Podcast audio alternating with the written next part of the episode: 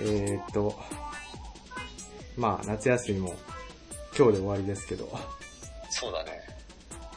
どうでしたかなんかあのー、一般的には多分9日から10日ぐらい、あの夏休みが多分あったと思うんだけど、うん。あの、自分の場合は中1日はあの仕事があったんで、あなんか前半5日ぐらいは、あの、普通に休んでたんだけど、1日挟んで、えー残り4日みたいな感じだっあ、ああ、なるほどね。あた。ーうん。どうだったもう、9日か10日ぐらい取ってた。そうね、9日、あ、まあ、今週1週間、土日含めて、休みじゃあ9日か。 9日で、まああの、自粛っていうね、感じでしたけど、うん。まあ、それなりにいろんなところに行ったから。うん。あ、もちろんあの、県、主に県内ですけどね、県内移動。うん。えまあなんかね、なかなかこういえうご時世、まあ遠出はしにくいっていうのもあるよね。うんなんかあれらしいね、お盆なのにね、新幹線ガラガラなんでしょあ、そうらしいよ。なんか予約が進まんないらしくて。う。うん。そうだよね。まあ。なので、まあ、帰省はちょっとできませんでしたけど、ああ、そうか。ね毎回その、なんか、長期休みの時には、うん。ねまあ会って、ラジオ撮ったりしてるけど、そうだね。うん、今回はちょっと残念だったけど。残念で、一体ちょっといつまでこの状態が続くのかわかんないですけど、 まあ本当だ、なんか、そう、あの、先日、まあ、結局いつも集まるメンバーで、うん、あの、うちら集まれなかったから、ああーの、リモート飲み会やったんだよね。そうだね。まあ、その時も話しちゃったんだけど、いつまでこの リモート飲み会なんだろうみたいな確かに。話は出たよね。うん。そうだよね。まあでもなんかちょっとやっぱりリモート飲み会だと物足りなさがあるね。楽だけど。うんあ、そう、あの、リモート飲み会の方が、うんその、集まりやすいよね。集まりやすい。だけど、やっぱりどうしてもその、話すタイミングとかも、うん。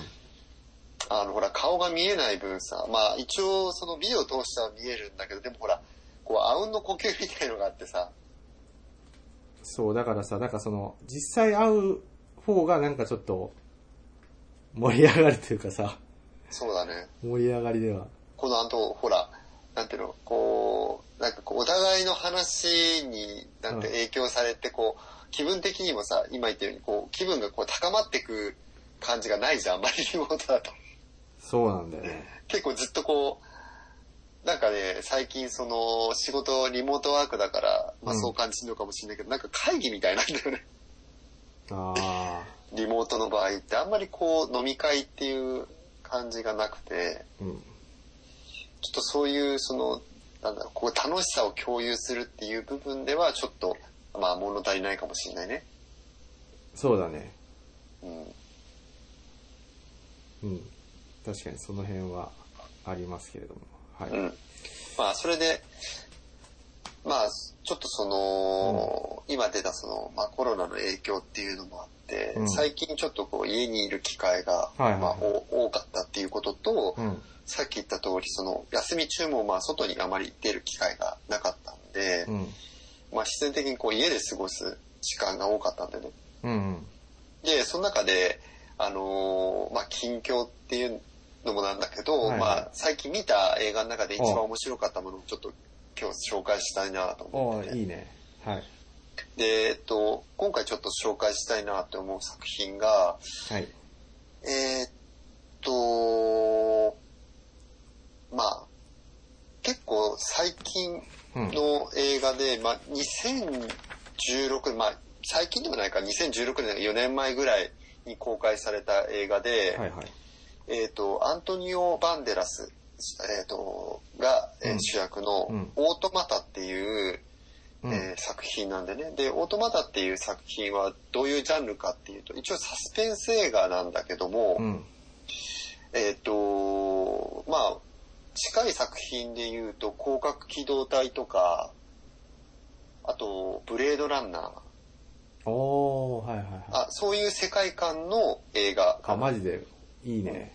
で、こういう世界観でほら、みんな、みんなっていうか、うちら好きじゃん。ああ、そうだね。であの、なんかちょっと、うんなんだ、ディストピア的な、あ、そうそうそうそうそうそう感じそう。で、ちょっと近未来で、みたいな。うんあと、こう、人工知能とかさ、 そういった、はいはまいあ、題材の作品とかって、まあ、すごい、興味そそられて、まあ、見てみたんだけど、これがかなりの、まあ、あの、隠れた、まあ、名作だったんだよね。へえ。で、よくさ、その、機械が、あの、なんていうの、反乱を起こして人間に立ち向かってくるっていうのはあるんだけど、ターミネーターみたいな。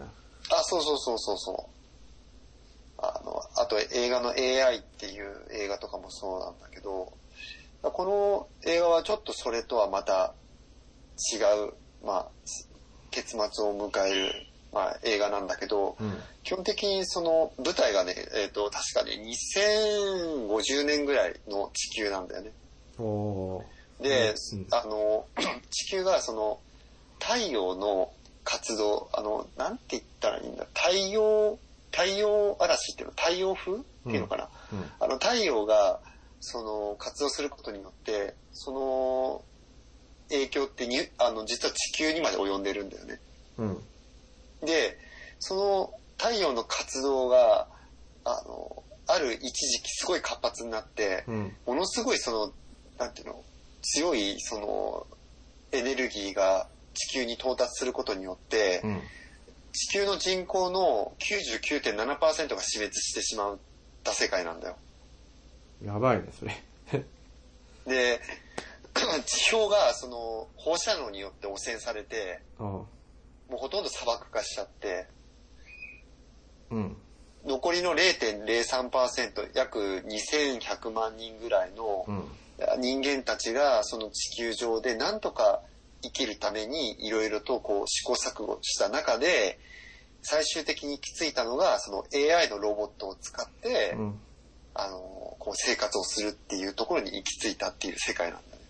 へえ。でそのロボットっていうのは人型のロボットなんだけどうん。そのロボットがその砂漠化す砂漠がまあ街にこう砂漠が迫ってくるわけよどんどん砂漠化していって。うん。で、それを防ぐために、あの、進撃の巨人みたいな形で壁を作るわけ。おおで、その壁の中に都市を作って、その中で人間が、まあ、住んだりとかー。、うん。あとは、あの、人工的に雨を降らすために、その、機械式のなんかこう、雲みたいのを作って、うん。その機械を使って雨を降らせて、まあこう、その街を、まあ、維持してるっていうような世界観なんでね。うん。でさ、あの、まあちょっと話脱線するけど、うん。あの、ロボット第三原則って聞いたことあるああ、なんかあの、アイザック・アシモフだっけなんか、そうそうそうそう。がよく知ってるね。作った、なんかあるよね、そういうのね。そう。で、うん。ロボット三原則って、ちょっと俺も、あ覚えてないんだけど、確かその、えっ、と、人間に危害をお及ぼしてはいけないとか、ああ。あと、人間に命令されたら服従しなきゃいけない。うん。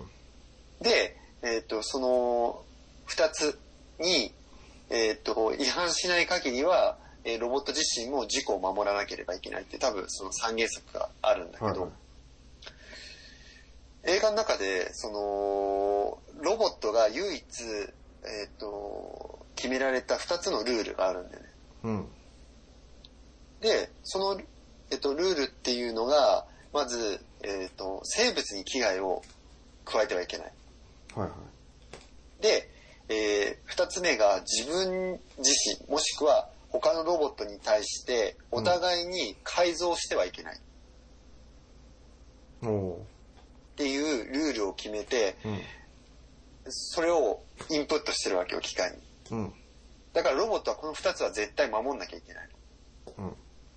ところが、このオートマタっていう映画では、うん。あの、ある時その主人公っていうのが、この、えっ、と、オートマタを作ってる会社の、えっ、と、保健部で働いてる社員なんだよ。保健部。うはん、あのー何かこう事故が起きた時いに、はそのサービスを利用している顧客に対してえーやり取りをするような部署で働いてるいうん。あの人なんだけど、うん。でその人がある日その自分を改造してるロボットを見つけるわけよ。おでこれはすごいさ実は問題でーうん。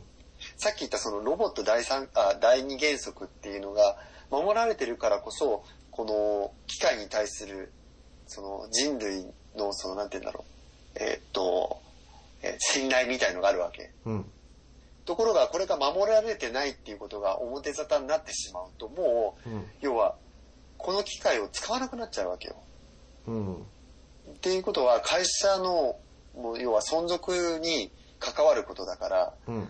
もう何としてでも、その、なぜそのプロトコル、つまりルールが破られたかっていうことを、絶対し会社としては調べなきゃいけないわけうよ。ん。うん。それを、あの、会社から命令されて、主人公は、その保険代理人っていう立場で、まあ、いろいろこう調べていくっていう、まあ、ストーリーなんだけど、おーなるほど。このね、映画のその面白いところっていうのは、うん。うん。なぜその、そのルールが守られなくなったか、その理由と、うん。そもそも機械と人間との境目はどこにあるのか、そして機械がその、えっ、と、ルールを破った先に何を求めてたのかっていうところが一番の見どころなんだよね。なんかブレードランナーみたいなね、あれ。あ、そうそうそ うそう。だからに、まあ似てるっつっちゃ似てるんだけど、うん。でもね、そのね、結構、こうなんていうの、背景にあるものっていうのはね、こう、見た後にすごいこう、心に残ったね、俺は。えーえ、それは何で見たんだっけこれはあの、アマゾンプライムでアマゾンにあるんだ。えーうん。うん。で、まあ、ちょっとごめん。あの、ネタバレするんで、いいよ。こっから先、あの、見たいなって思った方は、あの、ぜひ聞かないでください。あの、ネタバレしちゃうんで。はい。で、そもそも、えーっと、このね、えーっと、機械のうん。プロトコル、さっき言った2つのルールっていうのは、うん。えーっと、絶対に人間が破ることができない。つまり、どんな天才なハッカーでも、うんそれを破ることができないルールなの。それだけ複雑で、うん。めっちゃ難しい、そのプログラミングみたいな、プログラムがされてるわけよ。うん。じゃあ誰がそれを破ったかっていうと、うん。実は人間ではなくて機械だったんだよ。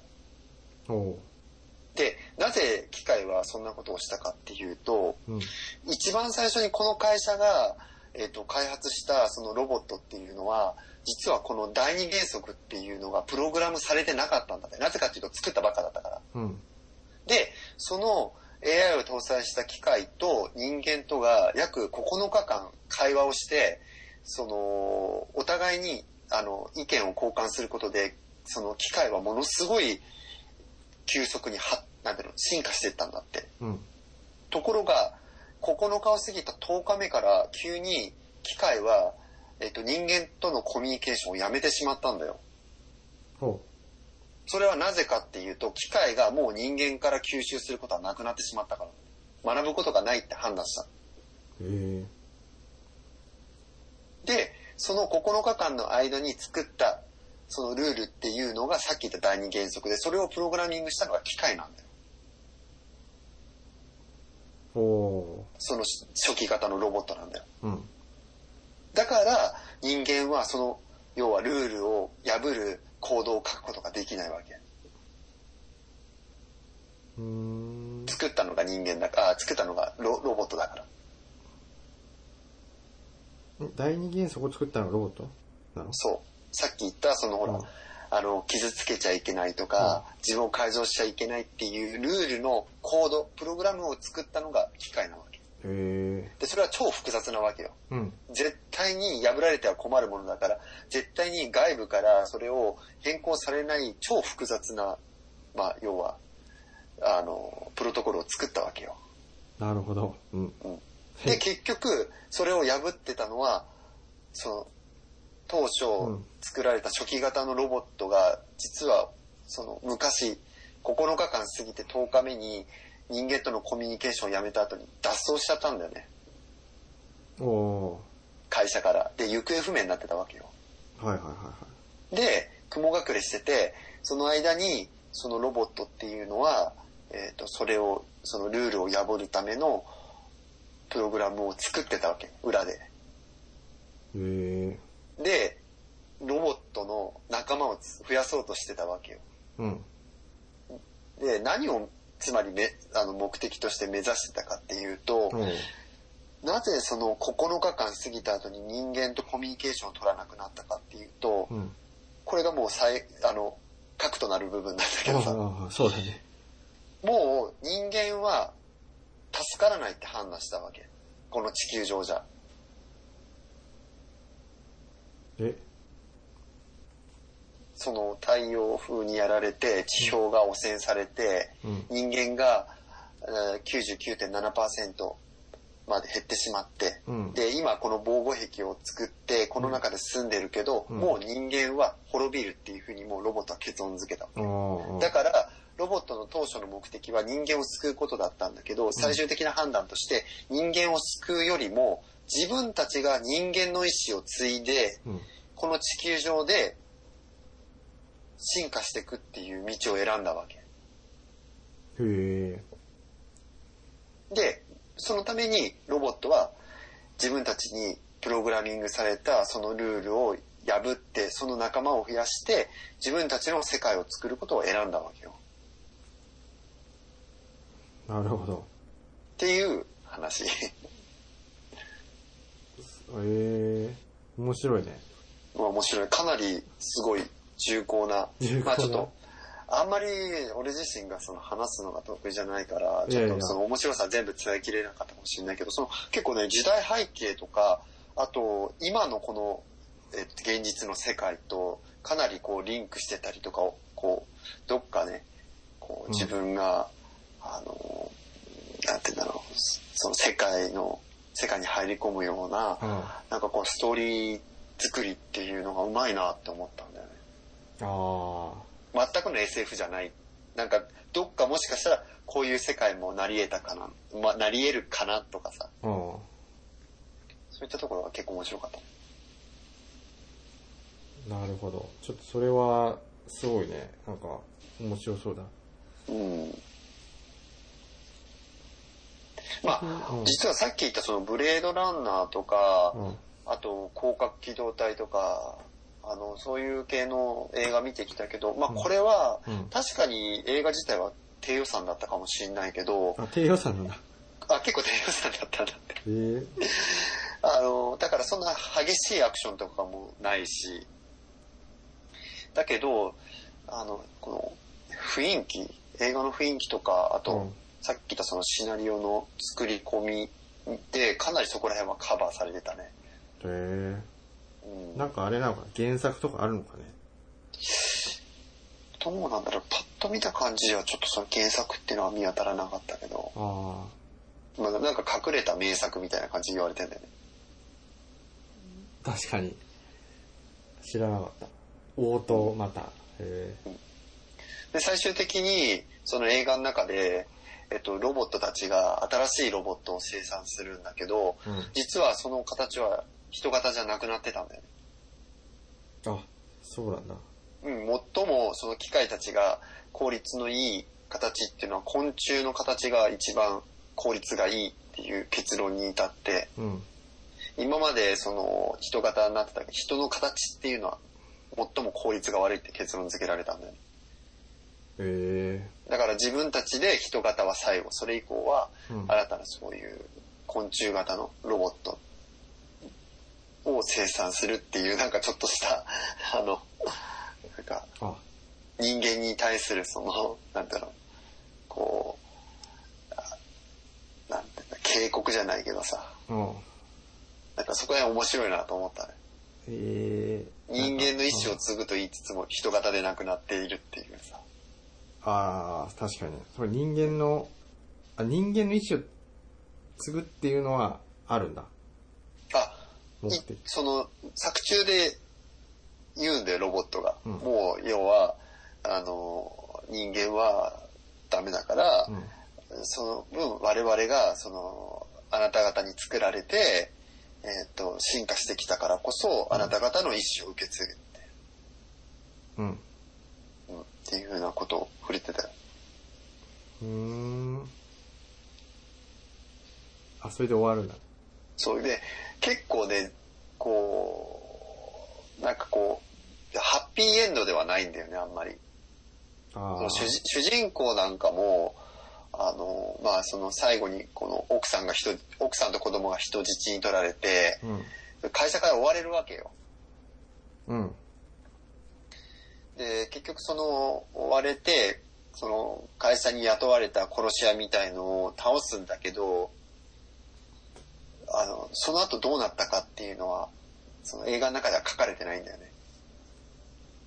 あ一応その撃退して、で、最終的に、その、進化したロボットを見送って終わりっていう結末だったんだけど、あ。うんうんうん。うん、だからなんかこう、あんまりさっぱりした感じの結末ではなかったね。いや、でもなんかそういう方がなんか俺は好きだな。なんか。あ、そうだ。いや、じ俺自身もそうだった。やっぱりなんかそういう、うんやっぱ考え、ちょっとさ、最後にハッピーエンドにしちゃうとやっぱり軽くなっちゃうし、そうだね。うん。うん。っええていう映画、もうぜひ、これは、あの、本当のあの映画好きだったら見てほしい。なんかその、ただ単に表面的に映画が好きだっていう人にとって見れば、すごく、ふなんていうの、物足りないし、うん。消化不良かもしんないけど、結構映画好きの人なんかは納得してくれるんじゃないかなと思って。ああ、そうかもしれないね。へえ。っていう話でした。ちょっと見てみます、それは。はい。ぜひ見てください。はい。それ、それは最近見たの実はね、この映画、今日見ました。あ、今日見たんだ、すご いね。すごいね。そその前にもね、結構何作か他の映画も4、5作ぐらい見たんだけど、うんもう圧倒的にこれが面白すぎたんで、すごいね、それはね。うん。やっぱあのー、Amazon プライム、あの、見てる方はわかるかもしれないですけど、うん。うやっぱ面白い映画とかって圧倒的にレビューが多いんだよね。ーん。だから結構レビューの数とか見て、うん。なんか、その、対策とかじゃない、あの、全く知らない作品なんだけど、ものすごいレビューついてたりとかすると、結構、ああ、掘り出し物だなとかっていうのがあるんで、ああ、なるほどね。その中の作品の一つだった。いや、なんかこの前話したやつとまた違うのが来たから。びっくりした。いやいや、別にびっくりしたけど。うん。まあな、なんかあの、さっきちょっと浜岡も触れてたけど、うん。結構こういう雰囲気の映画って好きなんで、なあるのほ一般的に言われてるあの対策系とかものすごい予算かけて作った映画とかよりもこういう、例えばあの大宮地区とかああいう感じのど。大宮地区面白かった、あれ。ね、うん面白かったよねだから意外とね低予算の方がねこうなんだろうストーリーとかもすごい練られてるし、うんあとありきたりな作品がないから、うん。うん、だからあとなんか泥臭いっていう言い方も変だけどうん。あの、大宮地区とかも結構泥臭い感じの、 俺、映あ画だれすごい好きだな、俺、大宮地区。うん面白いよね、あれね。すごい、なんか、世界観とか雰囲気もほら、伝わってくるじゃん、見てる。そうそうそうそう。うん。だからああいった作品は結構好きなんで、あの、前回とは全くちょっと違うテイストの、うん。はい、映画紹介でした。なるほど。映画、映画ですか。はい。そうね。最近そういえば、浜岡はなんか、あの、ああ、まああなんかの、、映画館見たんですけど、はい。まあそれもそうなんだけど、なんだろうな。リュウクがちょっとね、違うやつを 言ってきたから。そうだね、映画じゃないんだけど、うん。えーっ、と、ちょっと漫画を一週間前ぐらいちょっと見たんだよね。ほうほう ほ知ってる人はいるかわかんないですけど、ガンニバルっていう映画な、あ、漫画なんですけど、知ってますかねう。なんか、ハンニバルとガンツがくっついたような名前だね。あ、多分ね、あの、ハンニバルは、かかってると思あ、本当あ、適当に言ったんだけど、そうだ。う。まあ、多分ね、その、半分ネタバレになっちゃうかもしれないんだけど、うん。カニバリズムってあるじゃないですか。ああ、あの、人を食うそう。カニバリズムですか。はい。多分あのカニバリズムとハンニバルをかけてるんじゃないかと思って。いおおハンニバルってどういう意味なのかちょっとよくわかんない。や、ハンニバルってあの、あれだよ、羊たちの沈黙のレクター博士の。そあ、うんそそのままなんだ。なるほど、あ、だからあの、レクター博士も人を食ったりしてるじゃん。そうだね。うん。カニバリズムだよね。カニバリズム。あの、ちょっと何でやってるかは、わかんないんですけど、雑誌。うんうん。単行本でなんかたまたまちょっと見たんですけど、うん。あの、まあ、カニバリズムなんですけど、どんな話かっていうと、あの、うん。これ日本のうん。村がちょっと舞台になってて、おおそれ結構そういうの好きでさ、村あの、例えばあの、あれ、日暮らしの泣く頃にとか、あー。なんか、村っていうとさ、うまあ全然関係ないけど、あのー、なんだっけ、あのー、彼岸島だっけ あ、平安島、丸太。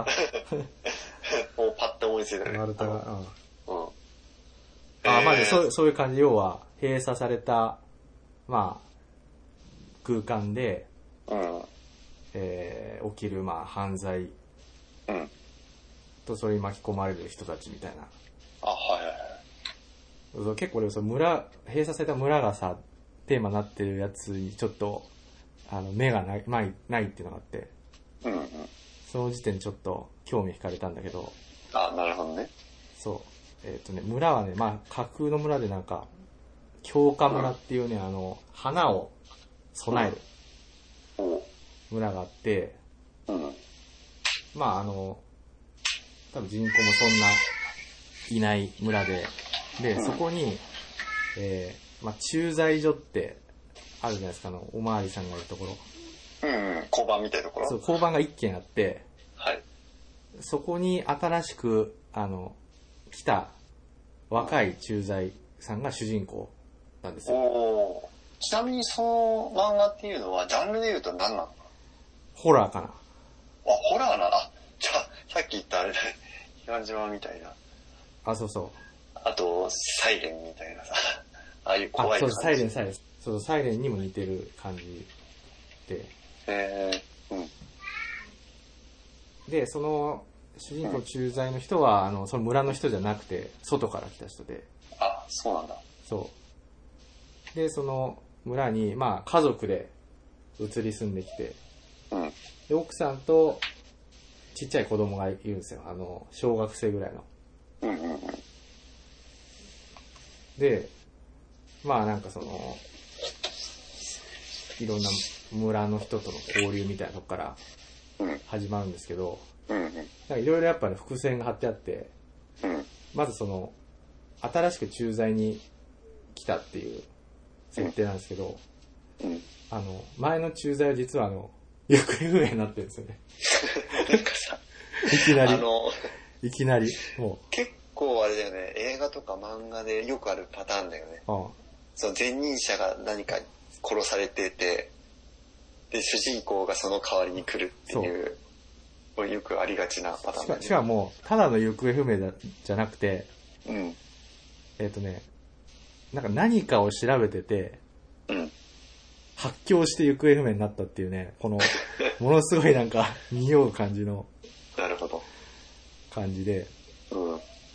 まあそれはそれでそういう設定なんですけど、まああくまでその代わりの人っていう形で、うん普通に村の人と交流してて、で、あの、まあ駐在さんなんで、いろんなそのね、村のなんかうん集まりみたいなの出たりして、うん。あのいろんな町の人と交流あるんですけど、うん。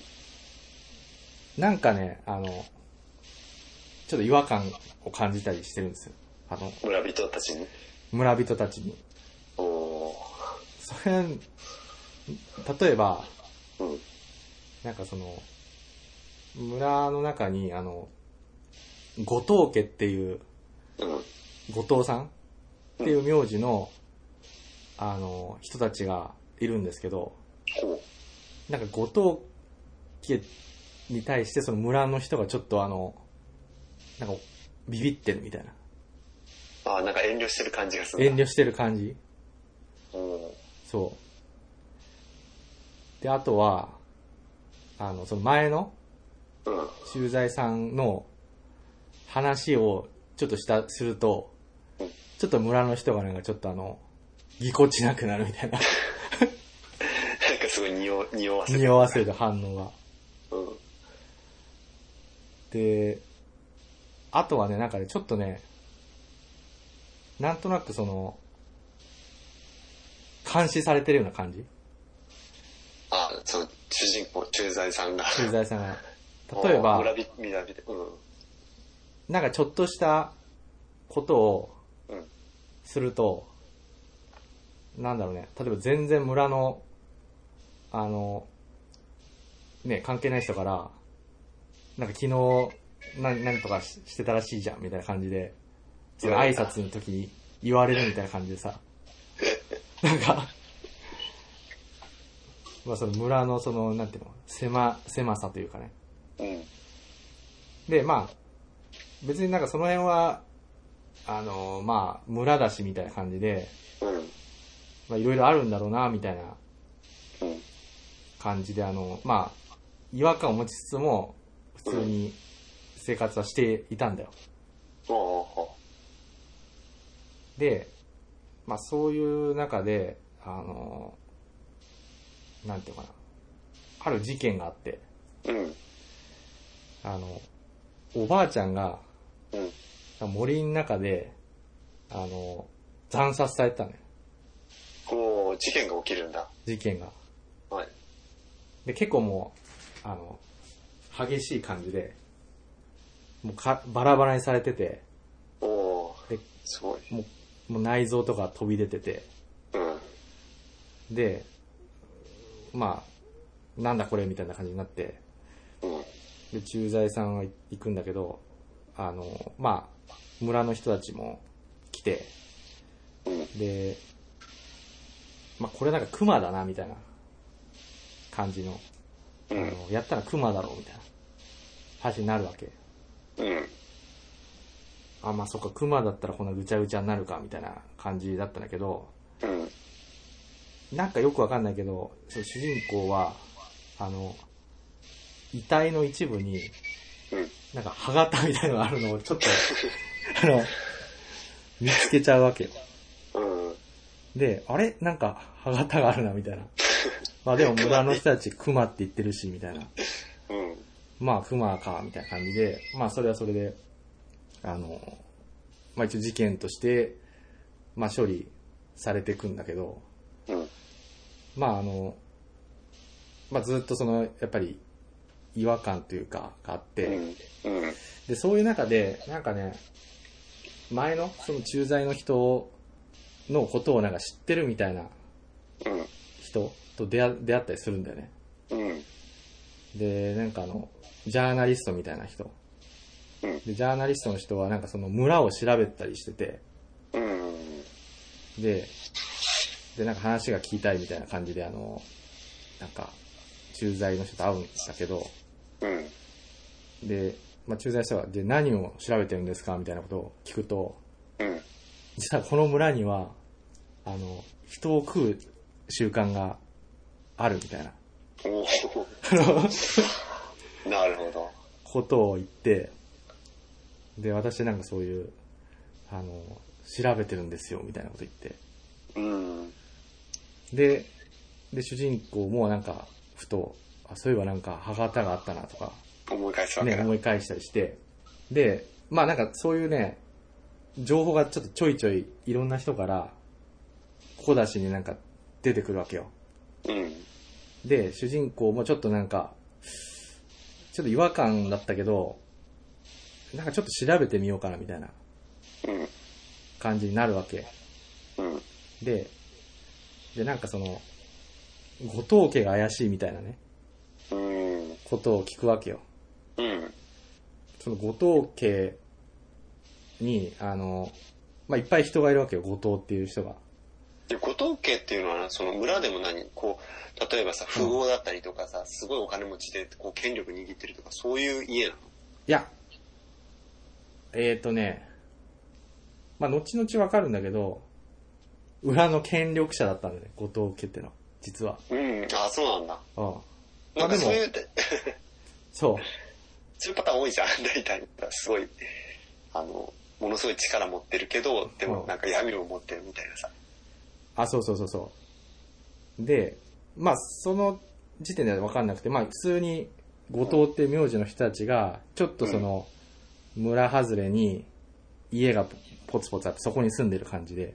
うん、で、主人公と仲いい、その、後藤家の、うん、あんちゃんがいて、うん、あの、後藤圭介さんって言うんだけど、うんまあ結構その、なんていうのかな、漁、漁をやるのね。あの、うん、うん、で、そういうので仲良くなって、で、あの、なんていうかな、あの、ちょっととっつきにくいんだけど、うん、まあある事件をきっかけに仲良くなるわけよ。うん、あの、まあ主人公が、なんか熊に襲われるのね。うで、ん、で、熊を、なんか倒すのよ。銃で。うん、うん、で、それで、あの、その時ちょうどその後藤圭介が、あうんの、いて、うん、あで、お前なんか、やるじゃん、みたいうんな感じになって、 で、あの、なんか熊を、まあ、その後、殺した熊を、なんかその、内臓かなんか取って、お食えよ、みたいな感じで言ってくるわけ。いきなり。 いきなり。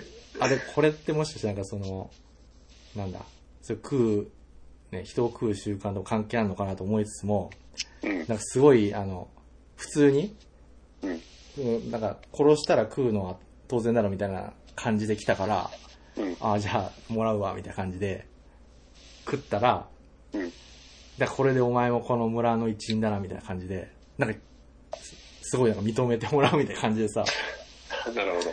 そう。え、く食うって言っても別にあれでしょその、うんあの、さばいたやつを持って帰れっていう意味でしょいや、その場でなんか、あの、マジで一部をそ食れうのやばいねうん、そうそう。マジか。そう。 で、まあ、で、結構その後藤家ってのは別にあの、恐れられてるけど、うん、その村の一員で、うん、あの、まあそれなりに村の中でもその、なんていうのかな、あの、ち地位があるから、うん、うん、その後藤圭介っていう人と仲良くなったことで、うん。まあ村の人もなんかすごい、あの、認めるわ認けめだ、主人そう公。そう。で、主人公はみ認められるわけよ。うん、なるほど。そう。で、で、ある時ね、その、やっぱその後藤家が怪しいっていう情報を聞いたから、うん。その、乗り込むわけね。その主人公は。後藤あ、家後藤家に。あなるほど。おー結構あれだね。あ、そうそう。なんか、あの、変な噂が立ってるみたいなことで、ちょっとそうん。の、警察として調べさせてもらうみたいなうん。感うん。じ見に切った入ってね、て。だいぶ。 そう。で、結構ね、あの、怖いのよ、なんかその後藤家の周辺ってなんか、いきなりなんかさ、あの、 チェーンソーを振り回して、来る人とかいたりしてさ、それは誰だあ、なんかその、ちょっと村外れにあるって言ったじゃん。うんだか。ら車で移動してたら、なんかこう木が倒れて通れなかったのね。うん。で、あれ、木が倒れて通れねえなって言ったら、なんかすごい大男が来て、うん。チェーンソー持って る。お前何しに来たんだみたいに言っうて、ん。もしかして、後藤家のことを調べようとしてんのかみたいな感じうで。ん。うん。でもあの、いや、そうだ、みたいな感じで。って言ったら、いきなりチェーンソーを振り上げて、ブーンってこう主人公の方に振り下ろしてきて、うん。やばい、殺されると思ったら、まあなんか木を切ってくれたのね、目の前 の。倒れた木を。で、まあそんなに調べたきゃ調べてみろみたいな感じで、通されるわけよ。ちょっとなんか、怖いね。怖い感戻してじ、きたそう。で、行って、まあ実際その、調べてみたら、なんか周りのその、後藤、後藤さんっていう名字の人がみんなジロジロ見て、うん。ものすごいなんかあの、よそ者目みたいな感じの目つきうでん。うん。見てきてるんだけど、まあ一応、あの、警察なんで調べますって言って調べたら、うん。まあ、結局何もなくて、うん。見つからなかったんだ。そう。で、その、後藤圭介とかが出てきて、これ何もなかっただろうみたいな感じうで。ん。うん。で、行ってたらいきなりなんか後ろに気配を感じて、なんかいきなりあの、2メートルぐらい超える、全裸のおじいちゃん が、鎌を持って襲ってきたね。主人公そう。マジ で。え、ちょっとね、その、五道家に踏み込んだっていうのは、主人公一人で踏み込んだの主人公一人で。マジか。すご いな。で、そう、なんもなかったでしょ、みたいな感じで、まあ、あの、まあ、なんていうの、その、和解してさ、うん。すいませんでした、みたいな感じで、終わる瞬間でなんかいきなりその、全裸の大男のおじいちゃんが、うん。鎌で襲ってきて、そこで、主人公の意識が途絶えて、うん。一巻が終わるの。マジか、すごい な。あ、じゃあ、あながちあれなんだね。さっき言ったさ、うんあのー、えっ、と、なんだっけ、彼岸島とかさ、あうと、サイレンと、そんなほど遠くはないんだね。だだかあらー、でもまだその、なんていうの、人外みたいなのは、出てきてあない。ーま、まあ一応その、なんていうの、本当に、うん今言った通り、その、なんて言うんだろう、完全なうん SF みたいな感じではないけど、うん。でもやっぱり一応、ホホラーっていう点とか、あとこう、村の閉塞感とかさ、そうそなんかお、この、なんか、恐ろしさみたいな、う。うん。そういうのはあるんだね。はうーい。で、なんかすごいもう、なんか、すごい気になってさ、 んうんどうなるんだろうみたいな。いや、もう、この話聞いてて普通に、まあ、これ終わったらちょっと、あの、見てみたいなと思っちゃったよ。まあ、でね、そうそう。で、結局その主人公ってのは、うん、あの、一瞬そのその時記憶が途絶えちゃうわけ。うん、気づくとその病院のベッドで、うん、で、その家族と、うん、あの、その後藤圭介うん。とかがいて、お、大丈夫かみたいな感じで。で、で、主人公は、なんか、変な、大男のやばいやつに襲われた、みたいなこと言うんだけど、なんか、その、後藤圭介とか、お前何言ってんだみたいな。うん。そんなやついねえよ、みたいな感じで。で、奥さんとかも、そうよ、あなた、みたいな。この人たちが助けてくれたんだから、みたいな感じで。うーん。なんかその、あ、そうか、みたいな。なんか俺の思い過ごしだったかな、なのかな、みたいな。うん。感じで、なんかこう何事もなかったかのように、うん。またあの、平穏が、平穏な日常が戻ってきたりほするんですよ。う。うん。でも、なんかその、やっぱりまだその、過ごしてると違和感みたいなのがあって、うん。でね、これはなんかその、まあ伏線でもないんだけど、うん。実はその主人公の、あの、子供うん。って、あの、まあ小学生ぐらいなんだけど、うん。あの、なんか喋れないのね。あ、そうなんだ。うんそれは何その知的障害みたいに持ってるいや、そうじゃなくて、のうん。実はその主人公がその、そのまあ村の駐在に来たっていうこととも関係あるんだけど、うん。実は主人公ってあの、元刑事だったんだね、敏腕の。うーん。ある時、うん。もうどんどんネタバレしてっちゃうんだけど、うんまあ、そうね。まあ、それからリュウクが見るなら、まあ、なるべくあの、確信のところはちょっと言わないで。あ、いい。あ、いや、全然いいよ、いいよ。はい。話が、あの、多分、その、伝えづらくなってしまうと思うから。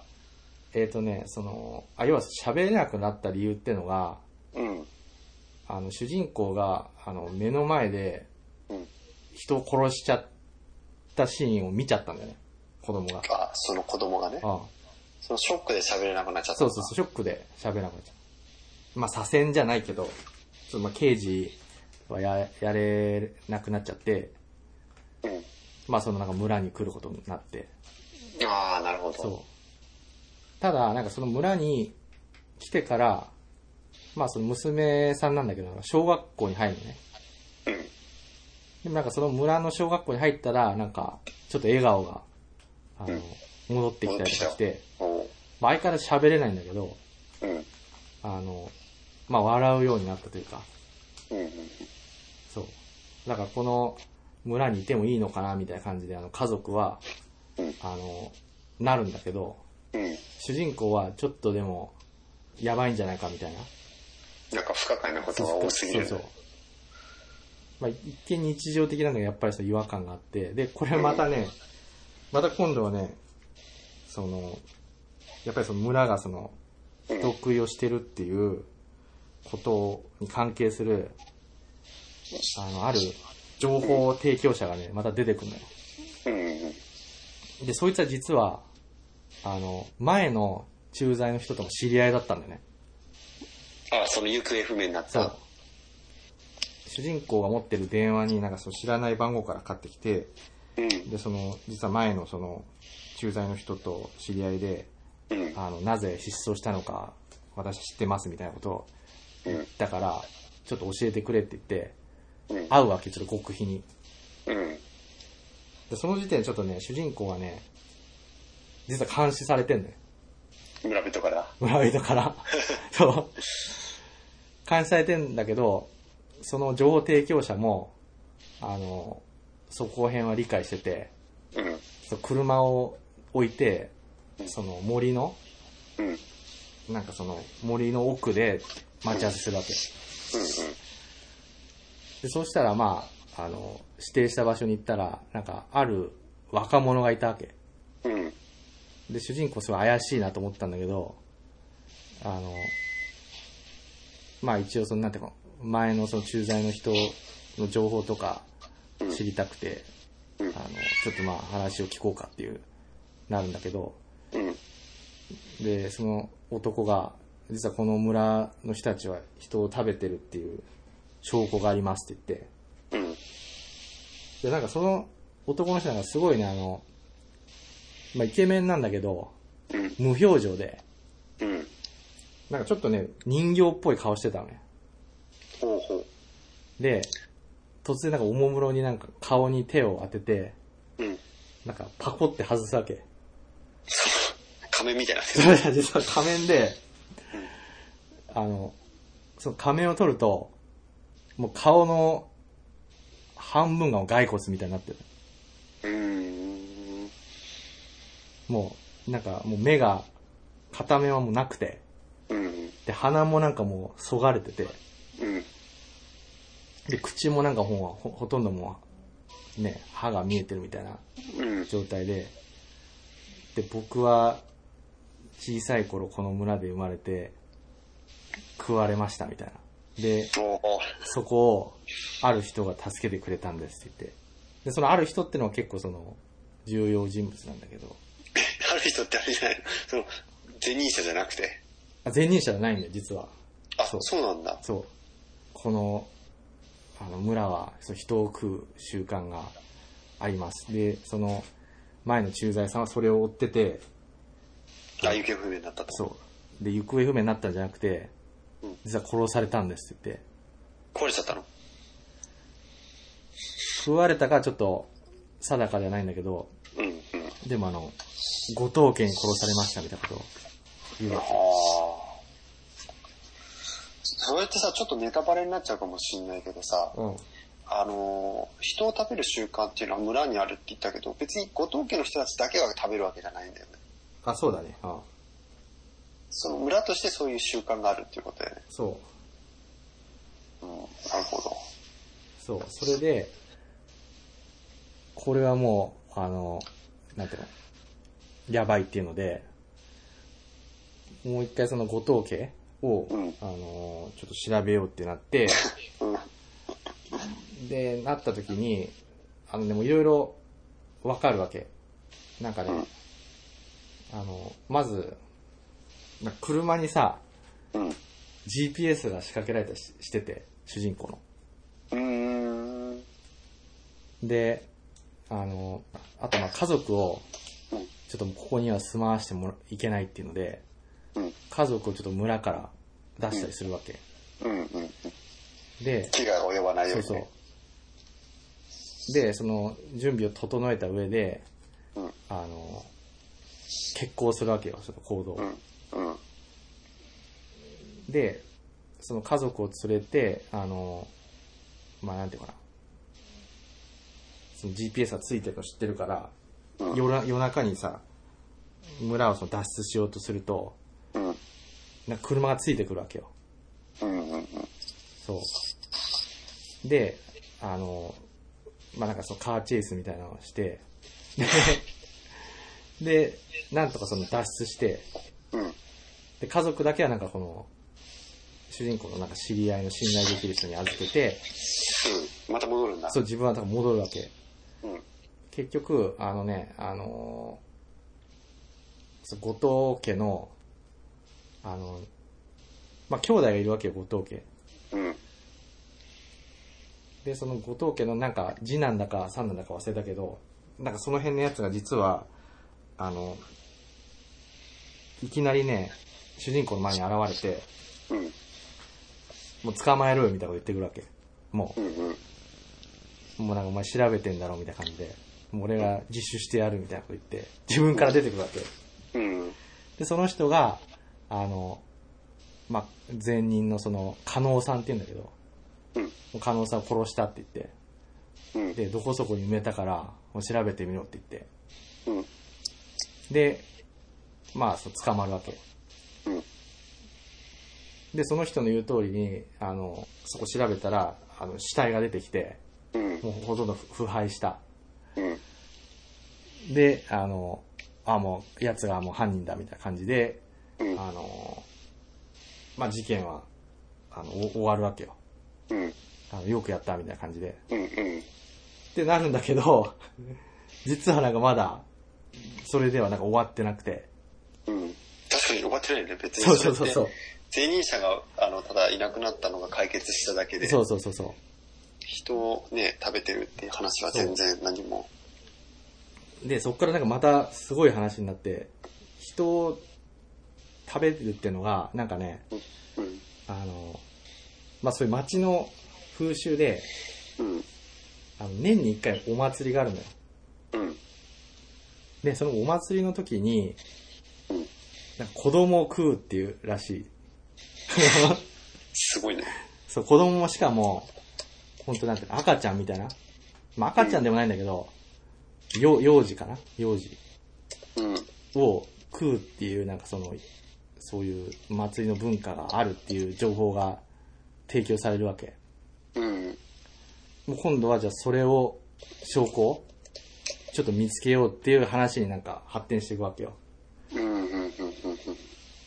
浜岡の読んだ漫画の話は、まだ続きます。今回はここまで。それでは皆さん、次回の更新まで、ゆっくりしこってね。